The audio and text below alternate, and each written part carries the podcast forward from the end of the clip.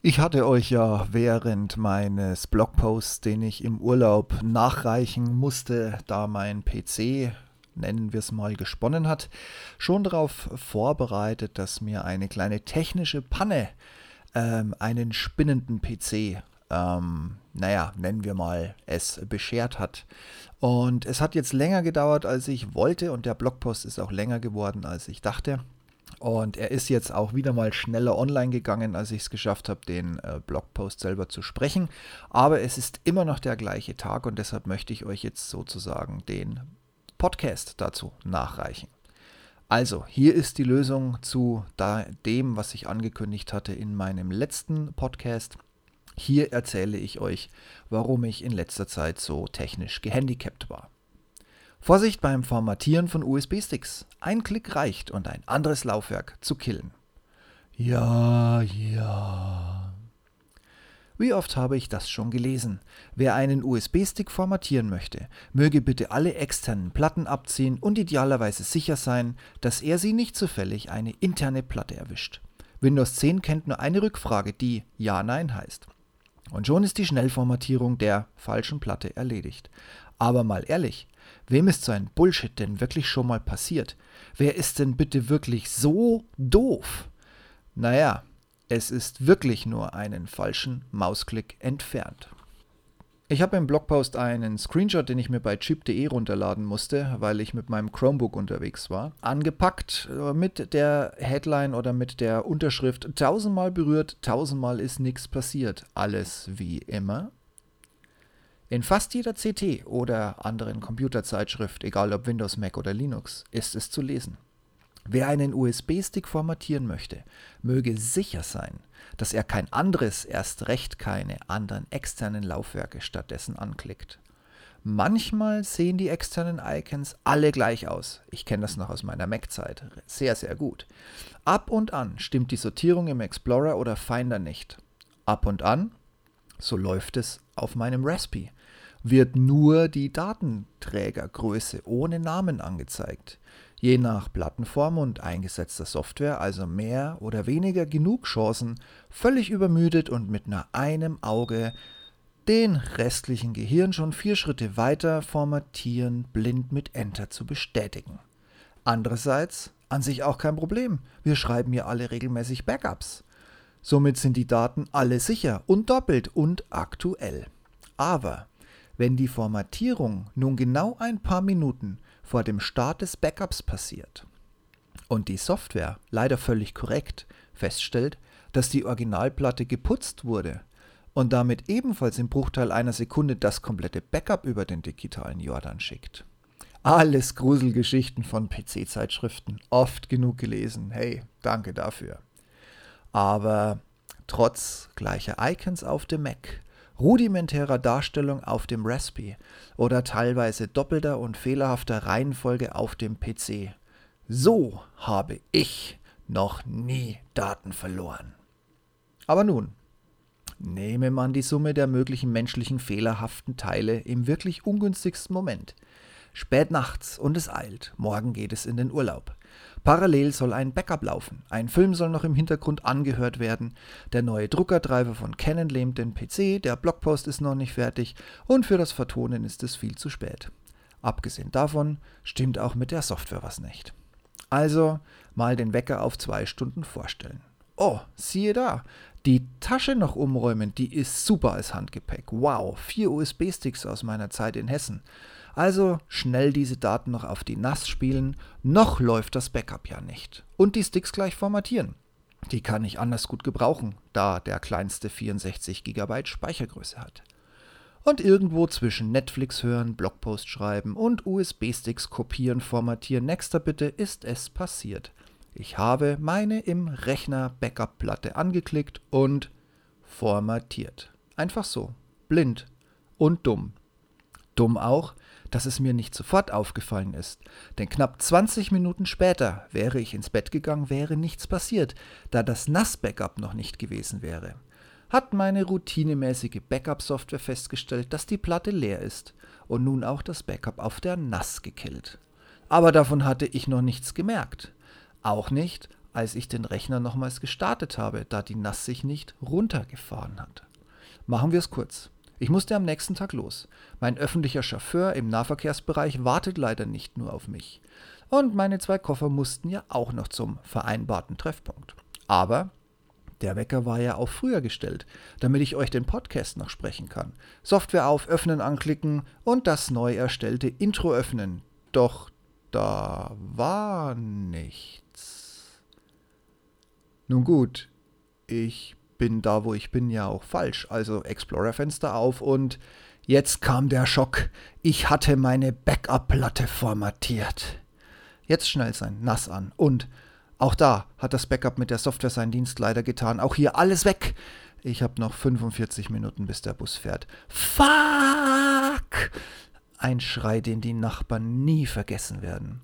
Da die NAS ein rudimentäres Linux mit proprietärem Dateiformat hat, macht ein Rettungsversuch hier gar keinen Sinn. Also ran an die interne Backup-Platte.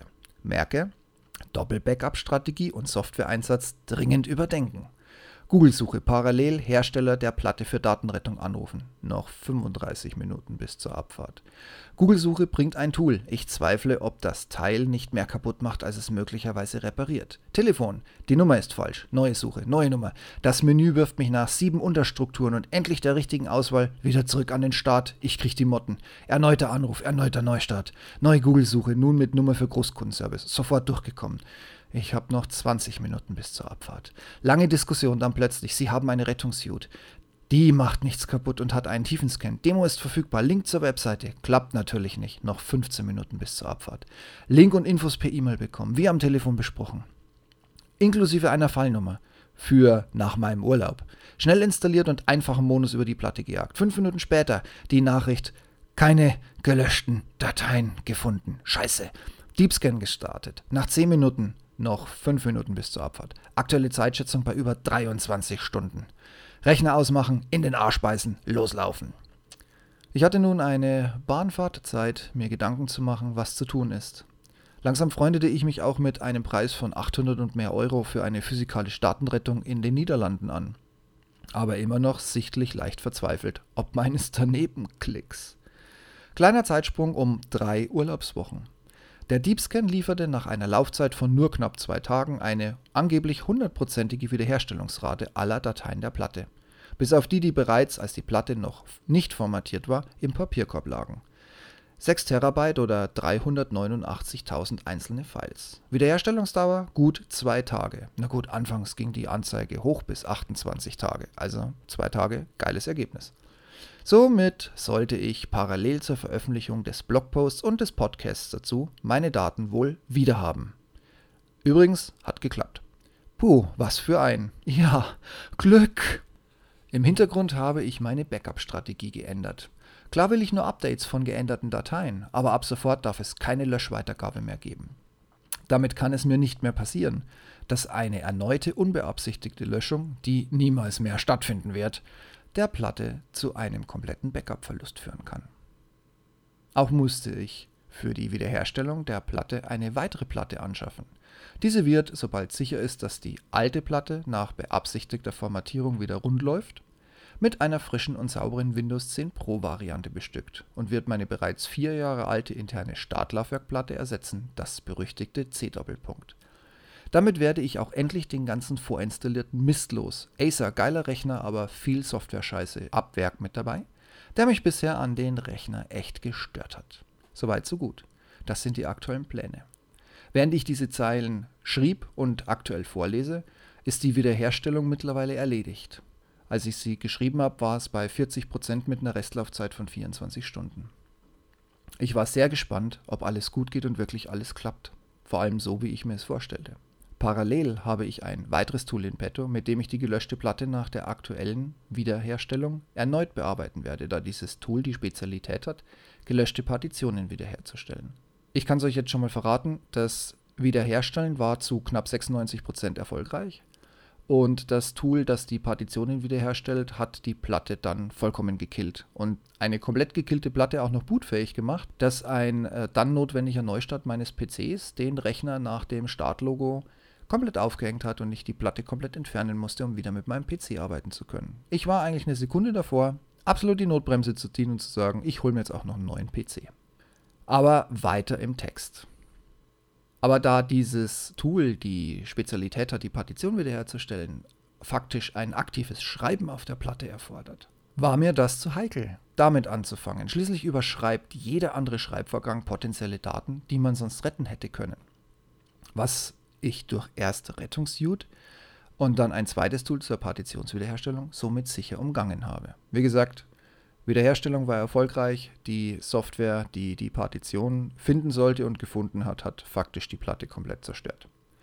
Leute, Augen auf bei schnellen Mausklicks, bei denen ja nie etwas schiefgegangen ist und daher nie was schiefgehen wird. Zack, und schon sind die Daten weg und dass ein Backup immer nur so lange funktioniert, aus welchen Gründen auch immer, bis man es dringend benötigt, ist ja auch eine alte Regel aus der Sammlung von Murphy's Law. Ich schreibe übrigens nochmal ein Update, um nochmal kurz zu skizzieren, wie das war mit der Datenwiederherstellung, woher das Tool kam, woher die Platte kam, beides der gleiche Hersteller, dann ist es relativ schnell erklärt.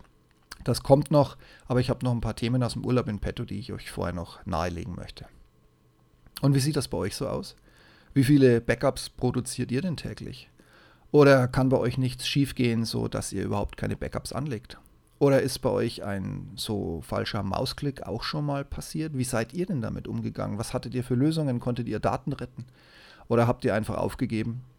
Ich freue mich auf euer Feedback und ich freue mich auf eure Rückmeldungen. Die könnt ihr mir wahlweise hier in die Kommentare unter dem Podcast setzen oder aber ihr geht auf meinen Blogpost und hinterlasst dort einen Kommentar. Dann vielen Dank fürs Zuhören, vielen Dank für die Geduld. Ab sofort sollte es wieder ein bisschen regelmäßiger und ein bisschen flüssiger laufen mit äh, Podcasts und den dazugehörigen Blogposts. Auf euer Feedback bin ich gespannt. Macht's gut und viel Spaß bis demnächst. Ciao, ciao.